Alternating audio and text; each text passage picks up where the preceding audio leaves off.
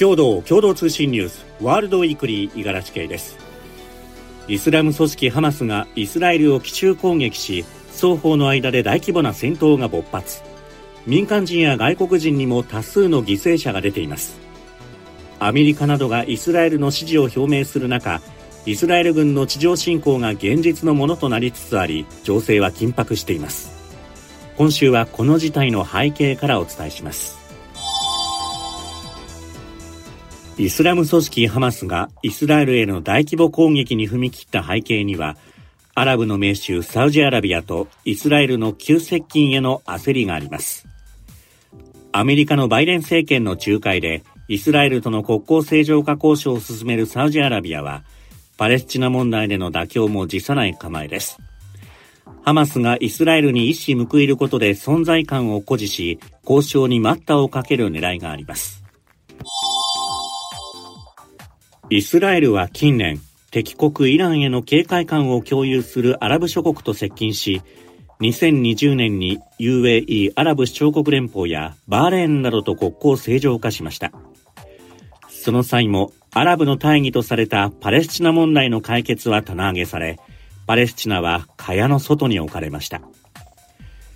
サウジアラビアがイスラエルと正常化すれば、パレスチナは最大の後ろ盾を失うことになります。ただ、サウジアラビアは交渉でアメリカとの軍事同盟などを優先。ハマスは交渉に参加すらできず、命運を握られた状態です。ハマスの指導者ハニヤ氏は、国交正常化はパレスチナ問題を解決しないし、イスラエルがアラブ諸国を防衛するわけでもないと牽制しました。今回の戦闘で多くのアラブ人がイスラエルよりハマスを支持し、サウジは妥協できなくなったとの見方が広がっています。ガザ地区は経済的困窮が深まり、反ハマスの民衆デモも散発的に発生していて、軍事作戦を成功させることで人気回復も狙ったとみられます。奇襲を受けたイスラエルは、ハマスの実効支配下にあるパレスチナ自治区ガザを完全封鎖し、苛烈な空爆を加えています。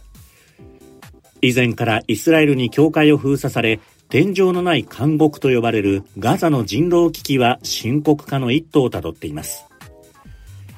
イスラエル軍が地上侵攻に踏み切れば民間の被害拡大は必至で懸念が高まっています。では、その他のニュースです。広告でハンバーガーを実際より多く見せたとして、アメリカのファストフード大手マクドナルドなどが訴えられましたが、ニューヨーク州の裁判所は証拠がないとして原告の訴えを退けました。欧米のメディアによりますと、判事は、商品が広告より小さいという証拠はなく、食欲をそそるように見せることは他の企業と変わらないと指摘しました。ただアメリカでは似たような裁判が相次いでいて、物価の高騰で企業が量を減らしているからではないかという指摘も出ています。アフガニスタン西部ヘラート州で2445人が死亡した7日の地震で、ユニセフ国連児童基金は11日、死者のうち90%以上が女性と子供だったと明らかにしました。保守的なアフガニスタンでは、女性は外で働かず家事を担うことが多く、学校に行かない子供も少なくありません。地震は昼前に発生し、家にいた女性や子供が多かったため、被害が集中したとみられます。ヘラート州の保健当局幹部によりますと、犠牲となった子供のうち大半が5歳以下の未就学児でした。一方、新たに起きた11日の地震について保健当局幹部は、1人が死亡し、164人が負傷したという集計結果を明らかにしました。